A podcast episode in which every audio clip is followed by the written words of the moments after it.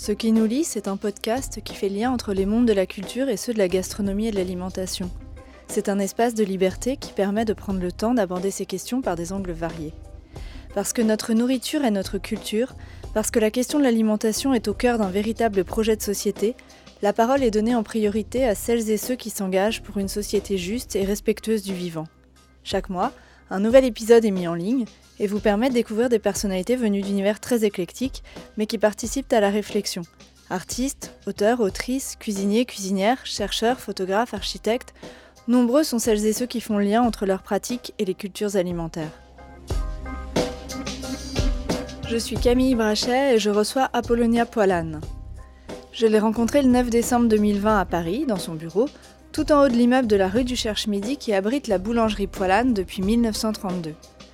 Apollonia est donc la petite fille de Pierre Poilane, et c'est maintenant elle qui dirige l'entreprise depuis quasiment 20 ans.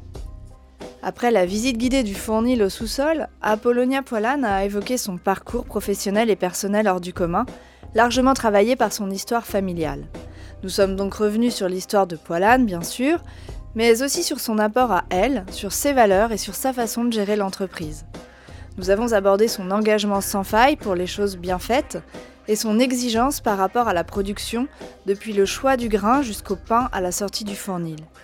Elle nous a expliqué les décisions qu'elle avait été amenée à prendre concernant la stratégie de l'entreprise, mais aussi les orientations et centres d'intérêt personnels qui guident ses choix et influent sur son rapport au monde.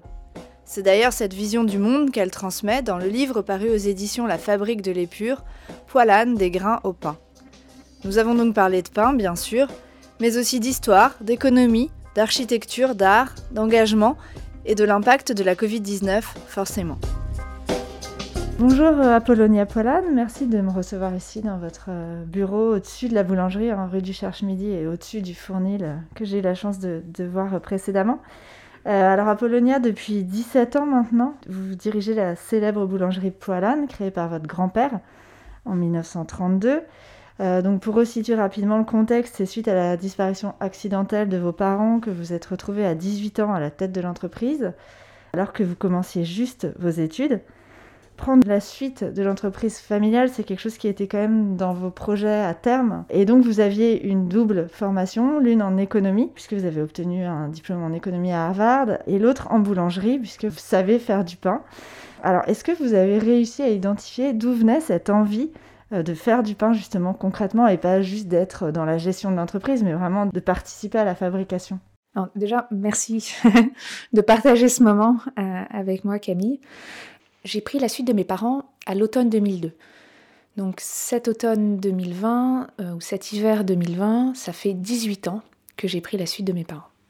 Depuis que je suis née, du berceau que mes parents avaient créé à partir d'un panier à pain euh, au mercredi et samedi passé à la boulangerie, en fait, j'ai baigné dans cet univers.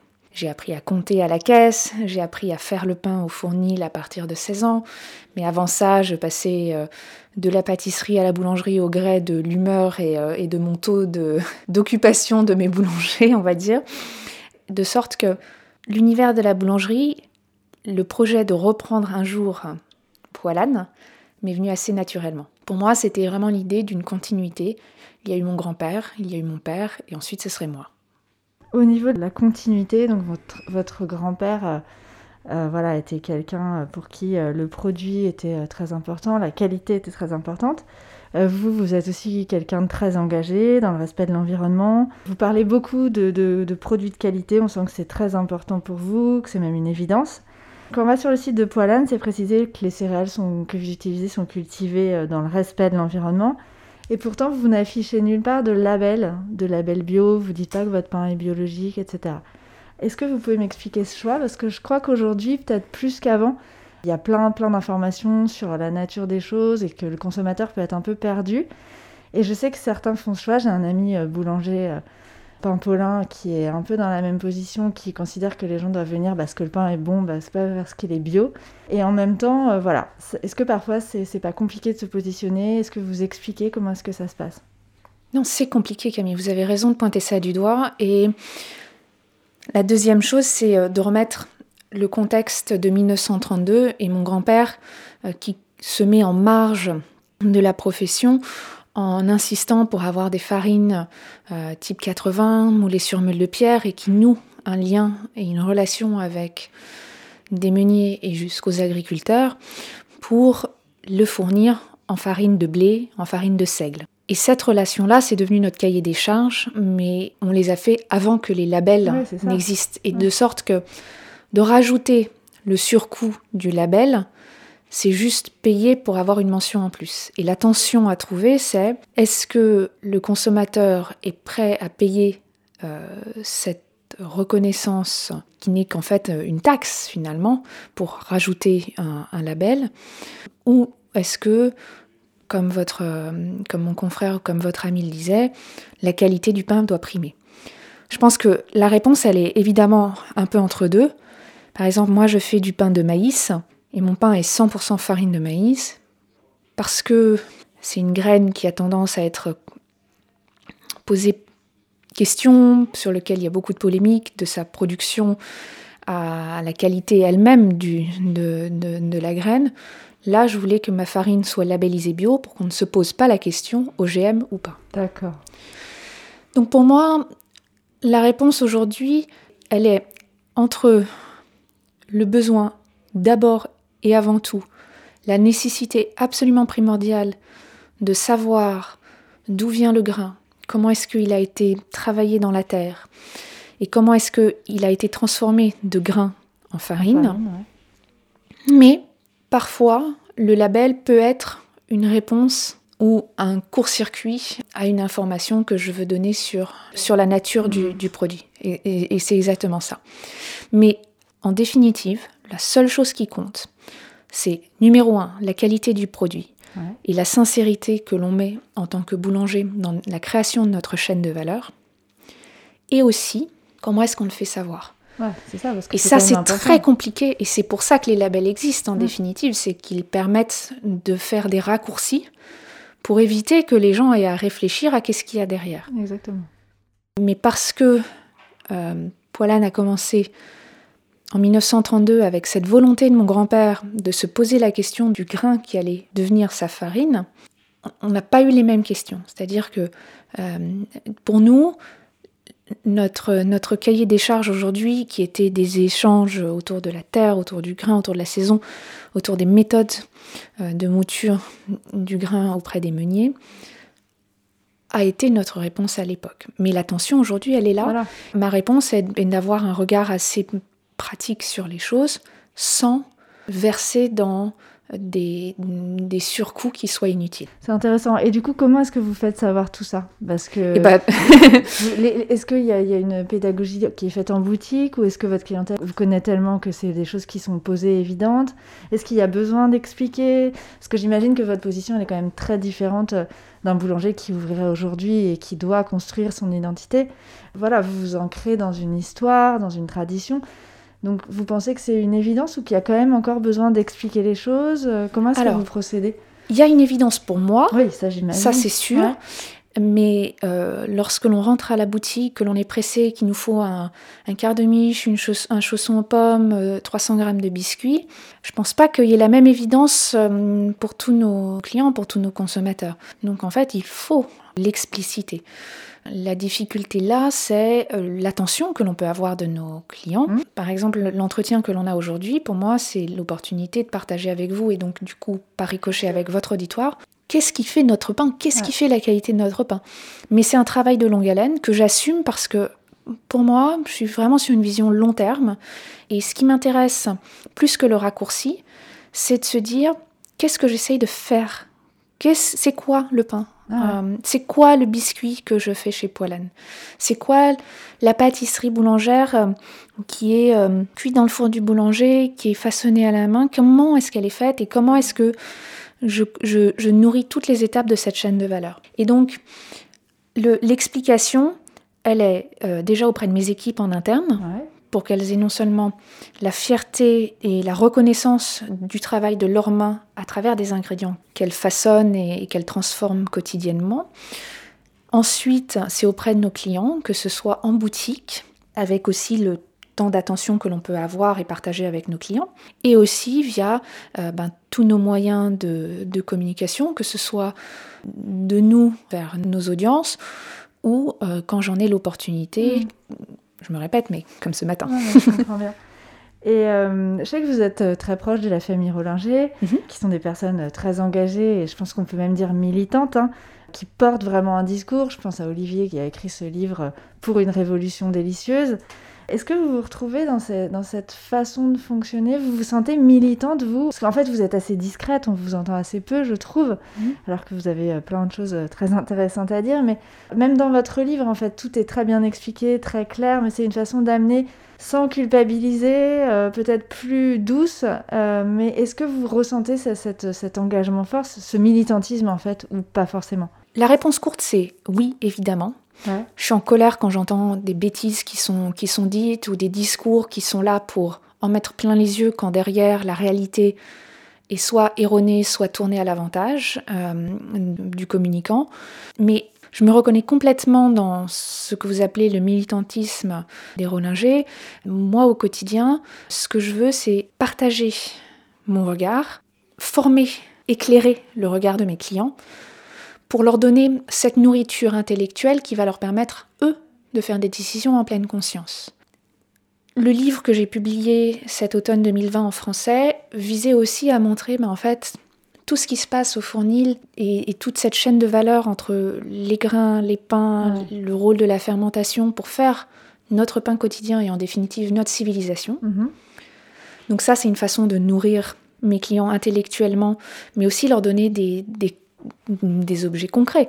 Par exemple, euh, utiliser le pain comme un ingrédient et pour ne pas le gâcher parce qu'en fait on ne peut pas se le permettre, mais aussi parce qu'en fait, et, euh, c'est l'objet d'un développement à venir, mais euh, qui est quelque chose auquel je crois fondamentalement. L'entreprise s'appellera Pétrin, Poilan Training, et c'est cette école de boulangerie un peu nouvelle génération que je voudrais imaginer, que j'aimerais implémenter, mais le, le, Covid a pas mal changé l'organisation des choses, surtout nos avancées sur les, les choses. Mais Pétrin, c'est cette idée de se dire, mon père avait été avant-gardiste sur un programme de formation, euh, bah, désormais il y a une vingtaine d'années, et qui était sur un support euh, qui est obsolète. Et lorsque, en, en 2004-2005, on s'est rendu compte de l'obsolescence de, de la techno, on s'est dit, mais en fait, il faut complètement refondre ce truc-là. Et en fait, l'enjeu, c'est pas seulement former en interne nos équipes à ce que c'est que Poilane, les valeurs, la culture que l'on crée, mais aussi la partager avec nos clients, parce que c'est l'opportunité d'aller plus loin et d'avoir une plus grande portée. Et en fait, au quotidien, c'est mon livre qui est finalement quelque chose dans cette, dans, cette voie-là. Mais vous parliez des Rollinger, et effectivement, j'ai eu la chance de, de rencontrer euh, Olivier et Jen Rollinger, et leurs enfants, et d'avoir des confrères, des consoeurs qui sont dans cette même, dans cette même dynamique, et ben en fait, c'est c'est génial parce que ça, ça nous porte et ça nourrit une espèce de masse critique pour dire les gars, attention, de quoi est-ce que vous vous nourrissez? Qu'est-ce que vous mangez? Et pour moi, le pain qui est une nourriture quotidienne, quelque chose que l'on prend trop souvent pour argent comptant, c'est un formidable point de départ parce que c'est ce que mon père a appelé une nourriture première et non primaire, pour signifier ça commence par le pain. c'est ça. Et une des fiertés que j'ai à diriger Poilane aujourd'hui, c'est cette opportunité et ce champ d'action que j'ai à dire. Je vais vous nourrir le corps, mais j'ai la prétention de vouloir aussi nourrir votre regard sur le pain que je considère comme cette croisée des chemins entre céréales et fermentation, donc qui prend la forme d'un bol de riz, d'un grand pain de campagne, d'une peut-être même d'une pomme de terre si on, en étant au, féculent en, mhm. Irlande, là je fais référence à une, à une expérience rapportée. Mais toutes ces choses-là, pour moi, c'est le pain et c'est quelque chose qui façonne notre civilisation parce que quand on y pense, la boulangerie, c'est un des lieux dans un quartier qui fabrique sur place et qui est le cœur, une pierre d'angle du quartier. Mm. Mais avant ça, il y a le travail dans le champ. Et le travail dans le champ, même si aujourd'hui il est mécanisé, ça reste un travail collectif. Mm-hmm. Et c'est un travail sur plusieurs années. Et en fait, c'est toute cette chaîne de valeurs-là dont même à 18 ans, après avoir pris la suite de mes parents, j'ai l'impression de ne pas avoir touché le début de la surface de ce qu'elle signifie. Et c'est ça que je veux partager. Mais je reconnais en même temps que c'est un travail de longue haleine, ce sera probablement le travail d'une vie, et en fait, je trouve ça terriblement excitant. non, et puis c'est très juste ce que vous dites là. Et cette marque, donc, euh, parce que Poilane, c'est aussi une marque, hein, qui a une identité visuelle euh, très forte. Et donc, cette identité visuelle, elle a été travaillée par votre mère à l'origine, hein, qui a été euh, artiste et donc qui s'est pas mal impliquée.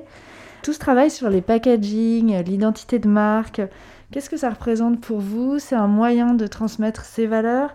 Est-ce que c'est quelque chose que vous trouvez intéressant ou c'est quelque chose que vous déléguez à, d'autres? Euh, je sais aussi que votre sœur euh, est artiste et je me demandais du coup si elle participait euh, aux discussions, aux orientations, aux choix que vous faites sur ces questions d'image. J'apprécie beaucoup Camille que vous l'ayez noté. Wallan est fondée en 1932 par mon grand-père et au-delà de, notre, de la boulangerie quartier, on a développé notre marque et c'est une bonne chose. C'est la preuve que l'on a nourri un levain qui se transmet maintenant depuis trois générations, mais autant de consommateurs et encore plus de fournées ou générations de boulangers et d'équipes de la vente à la livraison qui œuvrent au quotidien chez Poilane. Mais effectivement, mon père reprend l'entreprise, prend la suite de mon grand-père qui a un, AVC dans les années 70. Mon père répond présent. Et euh, quelques années plus tard, il rencontre ma maman, qui est architecte.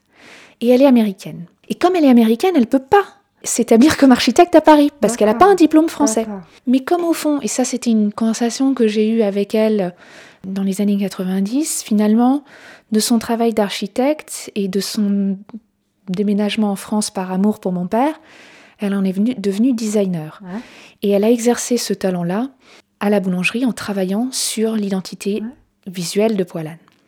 Ma sœur, avec qui j'ai pris la suite de nos parents en 2002, même si ma sœur était plus jeune et que je suis la dirigeante euh, de l'entreprise au quotidien, est une artiste dont le regard et la sensibilité se sont exprimés non seulement sur des objets, des fèves, elle a fait mhm. plusieurs fournées de, et saisons de, fèves pour nos galettes des rois, mais c'était aussi des cartes de vœux, aussi tout simplement nos réseaux sociaux. On, est toutes les deux euh, la génération du milieu des années 80 qui du coup euh, sommes arrivés dans, sur, euh, sur Facebook et, et, Instagram assez rapidement parce que en fait, ben, en fait, ces réseaux sociaux sont arrivés quand nous on était dans, dans la cible de l'âge. Et ces dernières années, un travail aussi avec Jean-François Aimé, euh, qui est un jeune homme avec qui euh, je collabore euh, depuis une demi-douzaine d'années maintenant à l'évolution de l'identité graphique de Poilane. J'adore tous ces signes et toutes ces façons d'exprimer nos valeurs, les projets que l'on veut développer, que ce soit du, du pur visuel et de l'évolution de notre logotype à nos emballages et comment est-ce qu'on scénarise non seulement l'emballage du pain lui-même, sa protection, mais aussi comment est-ce que on amène les messages à nos mhm. clients et on les embarque sur concrètement comment éviter le suremballage, comment changer leur regard sur le pain que je considère vraiment pardon de me répéter, mais là, cette croisée des chemins et la métamorphose par la fermentation de farine de céréales. C'est du blé, c'est du seigle, c'est du maïs côté pain chez moi. Mais côté biscuit, j'ai sept céréales, une huitième euh, qui est en cours de d'élaboration, merci. Euh, et toutes nos pâtisseries boulangères. Et tout ça, j'ai travaillé ces dernières années avec Jean-François Aimé, avec lequel je vais reconnaître très très très humblement que même si j'adore les rendez-vous que l'on fait ensemble, il a un talent et il a surtout une compétence que je n'ai pas. Et donc ce dialogue entre un chef d'entreprise, une boulangère, mais aussi quelqu'un qui aime ces sujets mhm. euh, du visuel pour accompagner euh, ben, en fait sa consommation, son quotidien, on fait vraiment une bonne équipe. Ouais, c'est ça, il y a une vraie complémentarité et, c'est dans le partage et la discussion que tout absolument, ça Absolument, c'est intéressant. Alors on, va continuer hein, parce que votre maman a quand même eu une place euh, assez importante et euh, vous livrez le pain dans de nombreux pays. Euh, donc vous disposez d'une manufacture depuis 1983, euh, je crois. Oui. dans la Bièvre, alors un espace incroyable et donc qui justement a été dessiné par votre mère architecte. Donc c'est un endroit qui comporte 12 fournils, 24 fours que j'ai jamais vu mais qui fait un peu rêver. On, imagine cet endroit comme un truc assez mystérieux. Non mais c'est un endroit totalement de rêve et on est aux abords de Paris euh, entre un champ, une forêt et on est à Bièvre. On est dans le haut plateau de Saclay et mes parents ont trouvé ce terrain où il y a 40 ans ils ont travaillé à un lieu qui conjuguait vraiment leurs talents. L'architecte, le boulanger, et un lieu qui permet de répondre aux classiques problèmes de, développement d'une entreprise. Comment est-ce que l'on produit plus sans renier sur la qualité? sans perdre les valeurs. Euh. Et leur réponse, et je pense que vraiment leur chance c'était d'avoir la matière qui s'y prêtait, c'était de créer un lieu en forme de cercle, qui est une forme à la réflexion hyper efficace en termes de circulation des hommes, et puis donc du coup des facto aussi des pains et des biscuits. Et donc ce lieu a à son cœur un cercle à bois, où on stocke tout le bois qui fournit et qui chauffe nos fours. Et autour, une douzaine de fournils, 24 fours qui permettent de monter en puissance ou d'ajuster la fabrication selon la période de mmh. l'année. Et ça, c'est ce qui nous permet d'avoir à Bièvre, à la manufacture, la même qualité de production, la même qualité de pain ou de biscuits que l'on a dans nos boutiques. On est présent à Paris, où on a quatre adresses, où on a trois fournils, trois qui ont donc un four et une quatrième qui a un moulin. On a une adresse à Londres depuis 20 ans, mais à partir de cette manufacture, mes parents ont choisi le mot manufacture parce que c'est un lieu où c'est la main de l'homme qui est valorisée, et c'était vraiment leur, euh, leur, choix. Euh, il y a donc 40 ans maintenant, ce lieu permet de fabriquer le pain euh, que l'on distribue à travers le monde, mais déjà à Paris et, dans sa région, chez nos revendeurs, en France et à l'étranger. On fait des pains qui sont d'un gros volume. Moi, j'aime bien les décrire comme une grosse brassée de pain. C'est plus facile à dire en anglais qu'en français, mais ce que je veux dire, c'est que c'est quelque chose qui est chaleureux et qui, du coup, a la taille et la masse critique pour se défendre. C'est significatif parce que c'est aussi la promesse de quelque chose que l'on peut partager. Et donc développer sa communauté de copains, ceux avec lesquels on partage le pain. Partage le pain, tout à fait. Et je vous ai totalement interrompu dans votre question. Non, pas du tout, parce que vous avez commencé à répondre, du coup, c'est intéressant. J'avais moi une petite question. Euh, voilà, cette manufacture, on la voit nulle part et j'ai l'impression qu'on la voit pas dans le livre. Alors peut-être que je me trompe, mais j'ai cherché. Il y a une volonté de, de secret, de lieu un peu euh, caché, pour, Alors, de mystérieux, parce que du coup, ça, ça, fascine encore plus. Complètement. Non, non, complètement. Alors. Euh, lorsque mes parents ont, créé la manufacture il y a une quarantaine d'années, et c'est ça qui, qui, fait toute la valeur de ce lieu, c'est que il était, il était et il reste totalement contemporain à notre époque, mais il était clairement avant-gardiste par rapport aux formes de l'époque. De l'époque. Et je continue d'être scotché lorsque je visite des lieux de production, de voir que ma manufacture a la même organisation d'hommes 40 ans après, alors que trop souvent, j'ai l'occasion de visiter des lieux où on rajoute une extension parce que on a besoin de plus, et puis le temps qu'elle soit construite, on se rend compte qu'elle est soit pas suffisamment grande, soit euh, son fonctionnement, euh, la circulation des hommes et marchandises définie n'est plus significative, plus pertinente. On a dans notre organisation, et, mais c'est aussi encore une fois la niche de notre métier, on a une organisation qui reste pertinente et qui nous permet de monter ou redescendre en puissance selon le, selon le besoin. La manufacture, c'est un lieu que l'on visite, mais c'est aussi un lieu et d'abord et avant tout de travail. Donc actuellement, on travaille à une campagne de travaux de sorte qu'on n'a pas ouvert aux deux dernières journées du patrimoine, simplement pour euh, en reconnaissance de ce que bah, on ne peut pas accueillir les gens entre euh, notre production quotidienne et puis, euh, et puis des travaux qui font écho à un bâtiment qui a 40 ans et qui a besoin d'être d'être entre Exactement, exactement. Dans mon livre, vous avez raison, j'ai finalement assez peu de vues d'ensemble de la manufacture. Je crois qu'il n'y en a pas mais il y en a plein de, l'intérieur de, la manufacture. du coup, mais... Ouais. Il y a plein de photos du fournil, il y a plein de photos de four, des compagnons. La photo qui est en quatrième de couverture, le champ, c'est le champ de ma manufacture. C'est le petit champ que, qui est à la fois notre, notre jardin de blé, notre euh, jardin de céréales, notre champ d'expérimentation. Ce qu'il manque, c'est une vue d'ensemble, vous avez raison. Mais au fond, ce que je voulais exprimer dans ce livre, c'était déjà introduire mes lecteurs à mon regard sur le pain et commencer à nourrir leur imaginaire. Donc c'est vrai que Sur le livre que j'ai publié en 2005, Le pain par Poilane, là, il y avait beaucoup plus de mm. photos de la manufacture et d'ensemble et de détails qui donnent le scope et l'idée de, ce lieu. Et c'est un lieu qui a évolué, enfin que vous faites évoluer parce que vous dites, voilà, des rajouts, ils fonctionnent toujours bien. Je, crois que vous avez quand même fait des petites adaptations. Euh, absolument, oui. Dans, sans, sans, modifier la structure, mais voilà, des, non, non, des adaptations nécessaires. E-, exactement. C'est-à-dire que euh, début des années 80, mes, mes parents imaginent euh, un, bâtiment en forme de cercle. Alors, imaginez juste un camembert. Et puis, si vous prenez un camembert et que vous portionnez quelque chose, vous avez juste une petite excroissance en plus qui permet un sas d'entrée et d'accueil de, nos compagnons comme de nos visiteurs. Et euh, en 2006-2007, on a réalisé deux extensions qui nous permettent d'apporter des services en plus à nos clients, de produire plus de biscuits également. Et ça, ce sont, euh, ça a été deux extensions qui ont été absolument fascinantes à, réaliser parce que un bâtiment rond, c'est un peu compliqué de pousser les murs. C'est-à-dire que soit on fait l'ensemble, soit on pervertit totalement le, le mm. dessin de ce lieu. Et la solution a été trouvée par mon maître boulanger qui euh, m'a dit, mais en fait, on a le cercle, on a cette petite euh, excroissance sur l'entrée, et bien, mais finalement, on peut faire comme un deuxième début de deuxième cercle pour que visuellement, on garde le rond et en même temps, on récupère de l'espace. Ce qui veut dire concrètement que donc on a ces, ces deux petits espaces, enfin ces deux excroissances sur cette entrée qui nous permettent de compléter notre production et, nos services, euh, mais qui restait dans mm. fidèle à cette vision de mes parents autour de, ce lieu.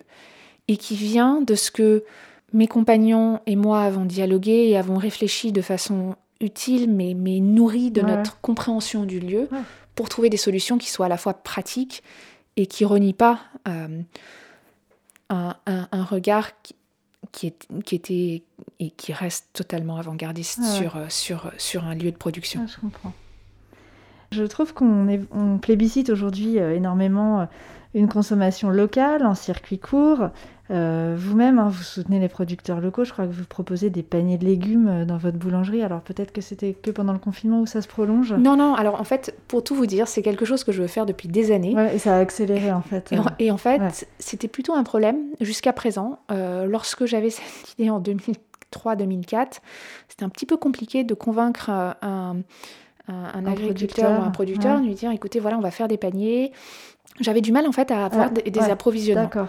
Euh, et, le confinement, de ce point de vue-là, m'a aidé. Forcément, oui. Ça a renversé un peu la Ça a totalement renversé. c'est génial parce qu'on continue de proposer des, légumes et on continue euh, de faire ces paniers chaque semaine. En définitive, à la boulangerie, euh, l'idée c'était de se dire au printemps, si les gens se déplacent jusqu'à moi, je veux leur proposer un maximum de choses, un maximum d'éléments de base pour leur permettre de se nourrir bien et de se nourrir tout court en fait. Euh, bien c'est mieux. Bien c'est bien non mais pour moi c'est en fait finalement c'est peut-être probablement c'est peut-être un peu répétitif de le dire parce que euh, je peux pas le considérer autrement. Mais c'était vraiment le, le, point de départ il était vraiment là, c'est de se dire qu'est-ce que je peux apporter de plus? Si quelqu'un va faire la queue dans la boulangerie parce qu'il faut qu'on respecte la distanciation sociale, etc. Je veux que quand il vienne à la boulangerie, il ait non seulement son pain, mais il va avoir ses œufs, il va avoir son miel, il va avoir sa confiture. Pour tout vous dire, au départ, on a rajouté que euh, les légumes et les œufs. Assez naturellement, euh, les gens ont redécouvert ou découvert qu'on vendait de la farine et qu'on le fait depuis 40 ans. Enfin, même d'ailleurs beaucoup plus parce que j'ai des sachets de, de que mon grand-père euh, avait, euh, avait mis en place avec des, détails, des petites, euh, des tableaux et des petites miniatures qui sont dans l'arrière-boutique du 8 rue du Cherche-Midi qui ont été troqués avec des artistes locaux.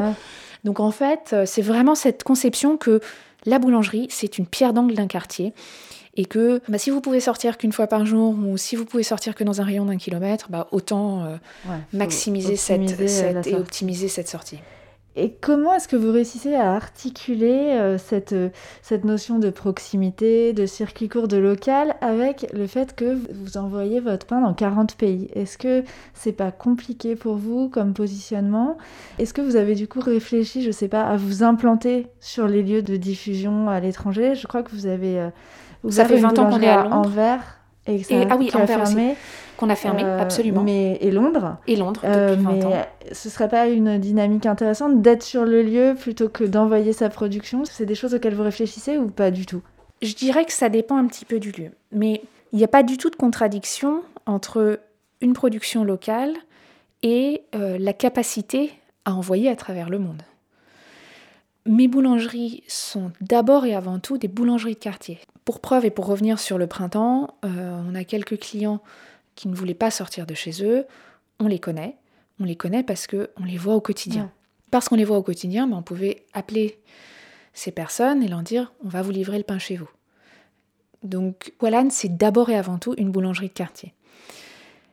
Et, et ensuite, que, alors, que ce soit à Paris ou à Londres. Euh, à Londres, euh, et alors ce qui est rigolo, c'est qu'on est dans un quartier que l'on suspectait assez résidentiel. euh, et le confinement, en fait, a confiné les gens dans le quartier. Donc on s'est rendu compte qu'on avait beaucoup plus de, de résidents que ce que l'on avait suspecté. Et en définitive, d'ouvrir dans d'autres pays, c'est à la fois simple et en même temps, tout dépend de comment on le fait. Ça nous prend 9 mois pour former un boulanger, 6 heures pour faire une miche de pain, on utilise des fours euh, à bois.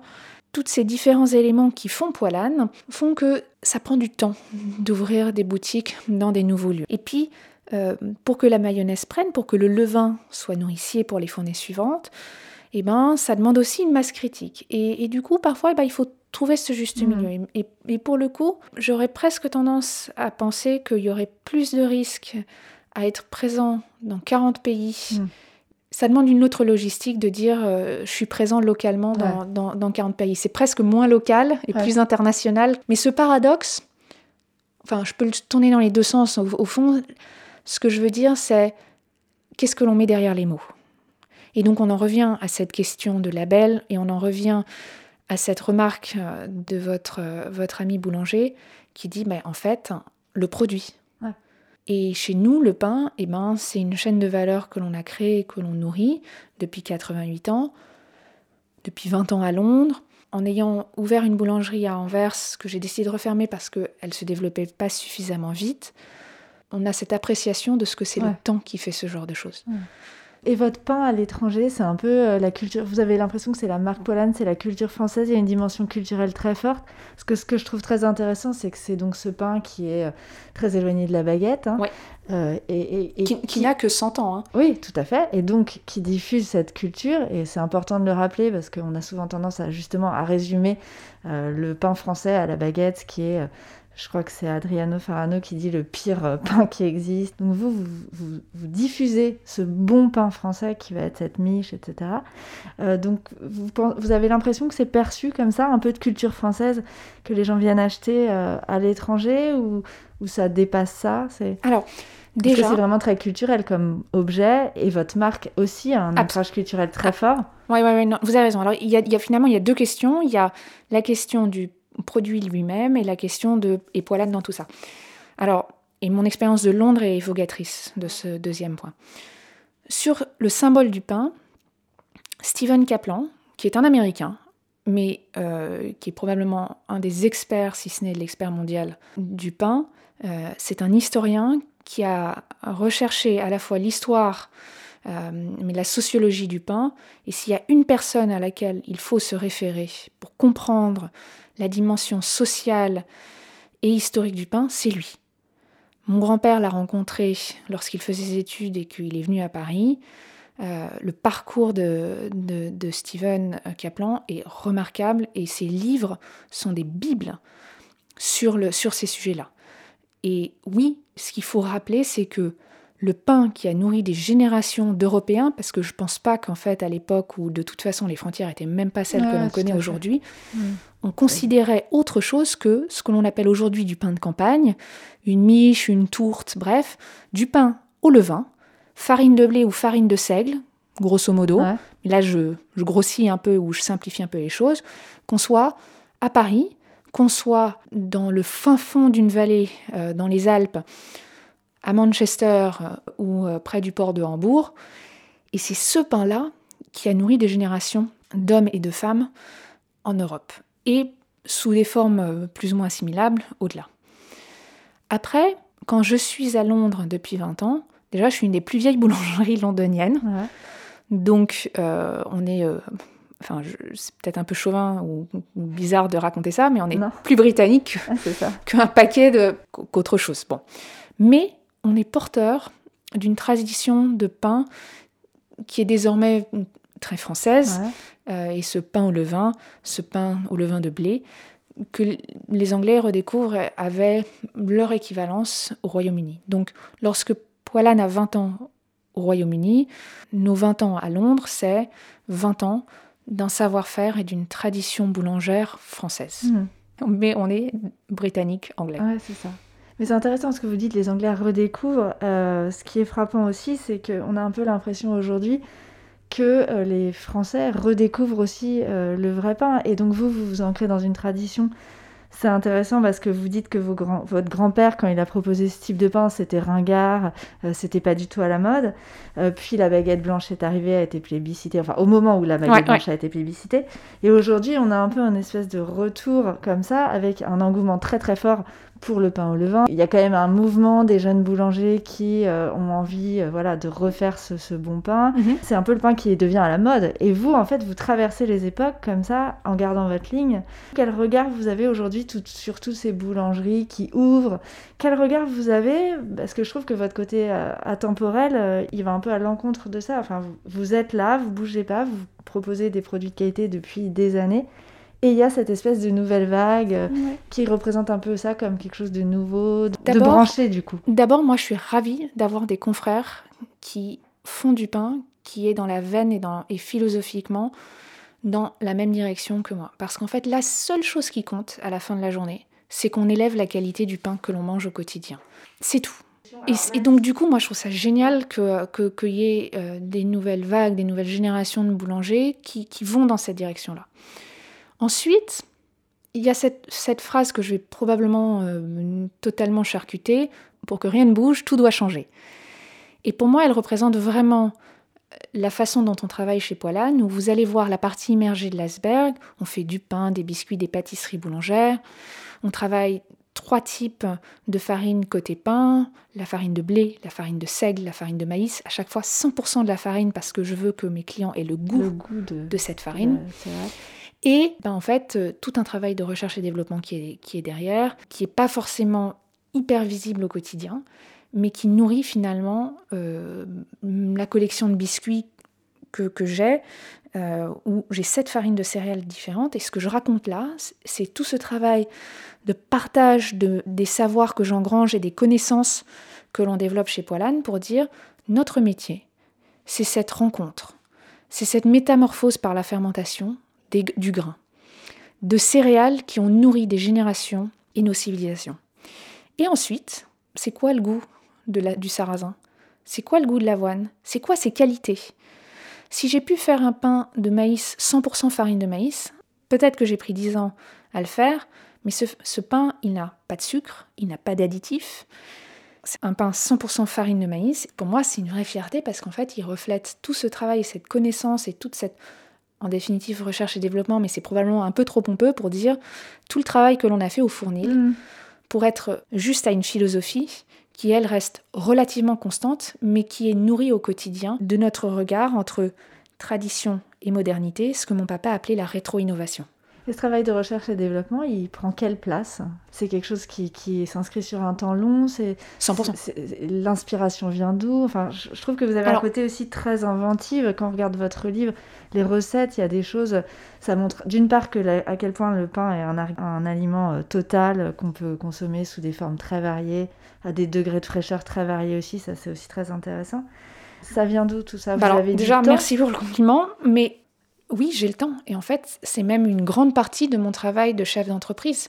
C'est de regarder loin et de nourrir mon regard, de cultiver ma compréhension de mon métier au-delà de juste euh, je prends de l'eau, de la farine, du sel et le levain de la fournée précédente. C'est déjà pas mal. Hein. Mais ça part vraiment de ce que chez Poilane, euh, on a une culture du pain. On a une collection de livres, d'objets qui ont façonné à travers le temps et qu'on continue de nourrir aujourd'hui, mais qui ont façonné à travers le temps non seulement un regard, mais vraiment presque une méthode sur, au-delà de, des pains, pâtisseries et biscuits que l'on fabrique, une véritable culture du pain et je trouve que vos mots sont tout à fait justes, cette compréhension que le pain c'est une nourriture totale. Mhm. Et vous êtes aussi présente sur tout un tas d'autres terrains en fait. Vous êtes euh, très très discrète et pourtant on vous retrouve dans plein de projets euh, très variés. Euh, on peut par exemple citer votre récente collaboration avec la trésorerie. vous avez proposé des objets beaux, utiles, respectueux. Euh, vous êtes aussi engagé auprès du Réfectorio Paris. Ces différents projets, qu'est-ce que ça vous apporte? Euh, Ça fait partie des valeurs de Poilane? C'est quelque chose qui est important pour vous dans la gestion de l'entreprise? Ou alors c'est... Alors c'est deux projets qui n'ont rien à voir, mais la trésorerie, c'est plus euh, une sorte de divertissement où il y a derrière... non, il y a quelque chose de beaucoup plus profond, mais je pense que vous, vous pointez du doigt exactement le sujet, c'est de dire, c'est toute cette, cette culture du pain, mais le développement de cette communauté de copains, ce genre de réseau social grâce au, grâce au pain. J'ai fait une sélection d'objets à la trésorerie dans le cadre de la sortie de mon livre pour dire ces petits objets du quotidien que l'on prend pour argent comptant. La petite brosse à ongles qui va vous servir à enlever l'excédent de pâte sur, euh, sur le bout de vos ongles et qui fait que peut-être que vous allez vous dire non, j'ai pas envie de faire de la pâte à pain parce que ça va, ça va salir mes doigts ou cet objet dans lequel je vais pouvoir garder ma production, non seulement la conserver, mais aussi la présenter de façon élégante, et bien toutes ces petites choses-là, c'est ces petits trésors qui nous nourrissent au quotidien. Et je pense que de ce point de vue-là, le confinement a vraiment changé notre regard, en tout cas le mien, et, euh, et de ce que je vois avec la galerie de ma maman, où je présente des bijoux et des sculptures fonctionnelles qu'avait décidé ma maman en conversation avec le travail d'autres artistes, que ce soit à la galerie ou dans la sélection d'objets euh, et de petits trésors, comme j'aime les appeler, de la trésorerie, c'était l'idée de se dire on a son chez-soi. Et ce chez-soi, comme le levain, il faut le nourrir. Parce qu'il nourrit notre bonne humeur, il nourrit des bonnes expériences, que ce soit en cuisine ou tout simplement prendre soin de nous. Parmi ma sélection, par exemple, j'ai choisi un savon parce que mon métier me l'impose hors Covid, je me lave déjà les mains 15 fois par jour. Et, si on si n'en prend pas soin de ses mains, on ne prend pas de soin de son outil. Or, les mains sont notre partie du corps qui a le plus de petites ramifications nerveuses et qui peut le plus nous donner un sentiment de ce qui se passe autour. Donc, c'est fou qu'on n'en prenne pas soin. C'est absolument dingue qu'on se permette de se dire bon, on s'en fiche, c'est pas grave, on va utiliser 15 fois du gel hydroalcoolique. Ah non, non, non, non surtout, faut pas faire ça. Enfin, je veux dire, c'est eh, vos capteurs, c'est comme vos yeux, c'est comme votre bouche, c'est comme vos oreilles. Elles vous permettent de toucher, de ressentir. Et on est des hommes qui sommes en contact et qui avons besoin de capter ce genre de choses. Donc comment est-ce qu'on peut passer à côté de ça alors que c'est la partie du corps qui est la plus, la, plus réceptive. Mm. Tout ça pour dire, la trésorerie, pour moi, c'est de nourrir ce regard-là. Et puis, le travail avec Refetorio, c'est d'abord une histoire de rencontre. Au Parabéré Forum en 2018, j'ai rencontré l'équipe derrière le Refetorio et le Refetorio Paris allait ouvrir. La seule chose qui leur manquait, c'était le pain. Et, et j'avais rencontré l'équipe dix jours avant, donc ai dit, mais il n'y a pas de problème, je vous dépanne. Et en fait, de là, on a commencé à collaborer. Ça fait deux ans et c'est génial. Et que ce soit en cuisine ou au service, j'étais. Ah, parce que vous avez cuisiné aussi. J'ai cuisiné, mm. j'ai aussi été euh, bénévole au service mm. et, c'est une expérience incroyable. Mm.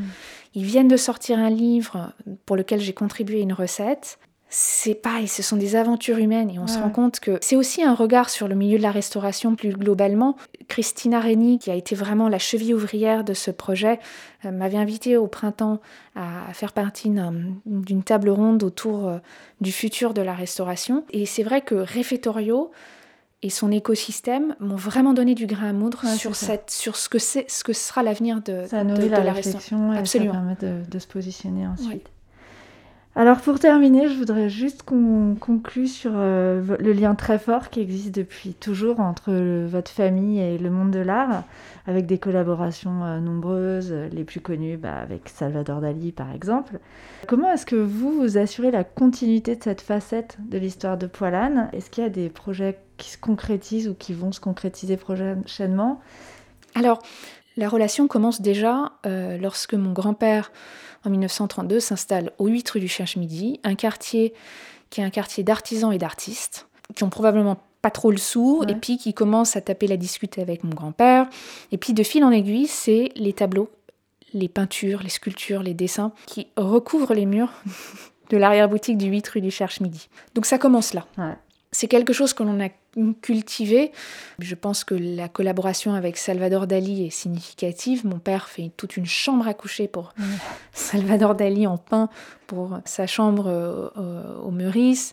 Et ça, c'est, ça, a permis de, de continuer à nourrir ce levain-là. J'ai grandi dans cette entreprise, donc pour moi, il y a une forme d'évidence entre le pain et l'art, pas seulement parce que c'est un médium historique, alors soit forcé parce qu'on est au bagne et que la seule chose que l'on a, c'est de la mie de pain pour euh, sculpter des petites figurines, mais la pâte à pain, c'est aussi quelque chose euh, qui devient rituel parce que ça, ça raconte la fécondité. En définitive, quand on travaille sur le vin, on, travaille sur cette notion de génération de pâte et donc le parallèle avec nous hommes euh, euh, et, les générations suivantes se, fait de façon assez, euh, assez intuitive. Donc depuis que moi j'ai pris la suite de mes parents en 2002, nourrir cette relation avec des artisans comme des artistes, s'est fait assez naturellement. Assez naturellement.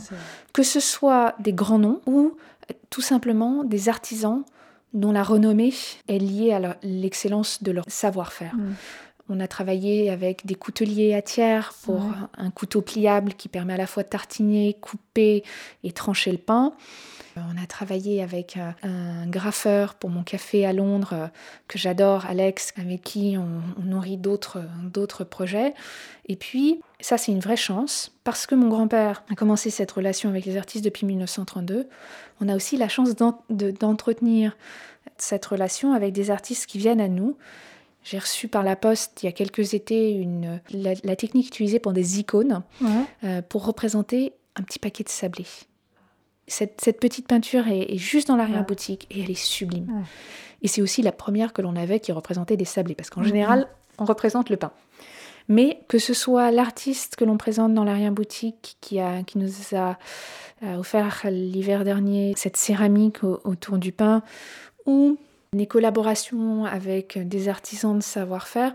Il y a toujours ce rapport, je pense à, Kinga et Anatoly qui font les céramiques que l'on a en, grès à la boutique, qui servent de bols, euh, qui sont eux-mêmes dessinés par ma maman au départ. Alors, pour des contraintes techniques et de matière, on a un petit peu déformé la forme initiale, mais il y a tout ce travail-là qui a été initié et qui se, qui se nourrit et qui est vraiment pour le coup endémique à mon organisation. c'est pas vraiment quelque chose où je me dis, allez, je me lève et je vais faire euh, de, la, de, de, la rencontre parce que... C'est intégré, c'est intégré. Et les artistes viennent à vous et vous sollicitent aussi. et, on voit bien que c'est lié, quoi, que tout est imbriqué. Oui, et, et j'ai eu la chance il y a quelques années de découvrir le travail d'un artiste qui était présenté à la galerie de Nello Di Meo près de la rue Bonaparte, dans sa galerie.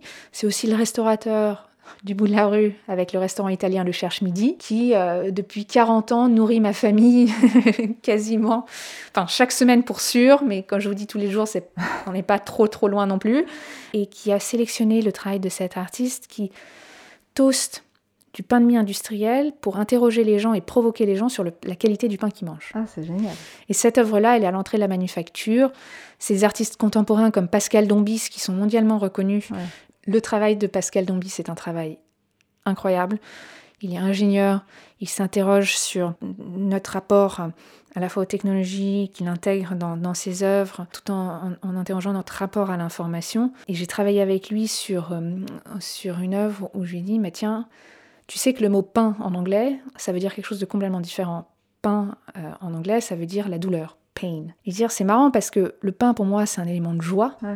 Et jusqu'à ce que je m'en rende compte récemment, euh, j'ai jamais pensé à cette double signification.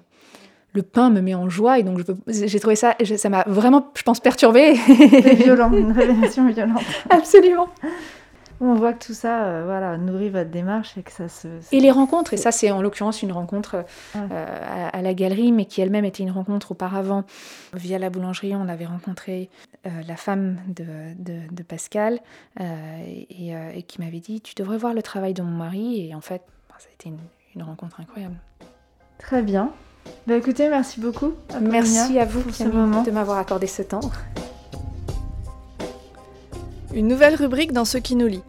À la fin de chaque épisode, j'ai décidé de vous parler d'un livre que j'ai particulièrement aimé. Aujourd'hui, le livre de Guillaume Sanchez, Post-Cuisine, paru aux éditions du Chêne en octobre 2020. Je tenais à vous parler de ce livre car il est magnifique. Tout est sublime, qu'il s'agisse du travail éditorial, de la couverture, de la mise en page, des typographies ou encore des illustrations. C'est très beau, très dense, plein d'intelligence et de conviction. Ce livre est extrêmement bien documenté, il porte un discours engagé et décale le regard sur l'expérience gastronomique en nous faisant entrer dans les arcanes de la fabrication des plats du chef Guillaume Sanchez. Le propos, très réflexif, propose de nombreuses pistes pour penser la cuisine. Un outil, l'égaliseur, issu du lien très fort que fait Guillaume Sanchez entre cuisine et musique, permet de décomposer les goûts et les sensations ressenties à la dégustation du plat. Il y a bien sûr des recettes, justifiées, expliquées, décomposées, très joliment illustrées, des produits bruts jusqu'au dressage. Et en guise de conclusion, le chef nous confie sa réflexion sur la situation actuelle, ainsi que de nombreuses propositions et idées de réinvention pour répondre, je cite, aux nouveaux défis qui attendent la cuisine et la restauration. Alors comme il dit, on s'accroche au gouvernail, on écope, on soutient l'équipage.